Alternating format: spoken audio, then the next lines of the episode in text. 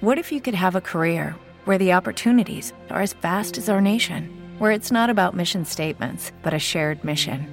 At U.S. Customs and Border Protection, we go beyond to protect more than borders from ship to shore, air to ground. Cities to local communities, CBP agents and officers are keeping people safe.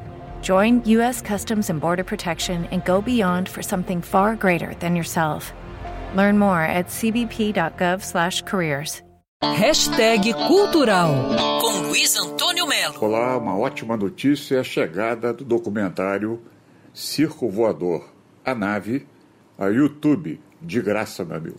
O excelente documentário da Tainá Menezes mostra, dia após dia, desde o nascimento, na areia do Arpoador, em 82, o nascimento do Circo Voador, que até hoje eu acho que é a referência de vanguarda musical, qualidade e respeito à cultura contemporânea. O circo nasceu de movimentos de teatro, de música, de poesia, toda a chamada arte marginal do Rio de Janeiro.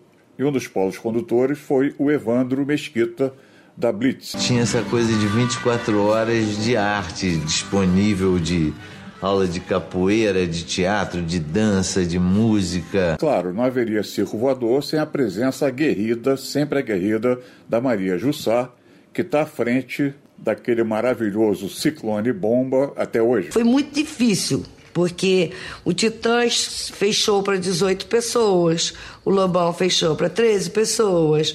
Então, assim, a, a, gente foi, foi como uma onda, uma grande onda que foi crescendo, virou um tsunami.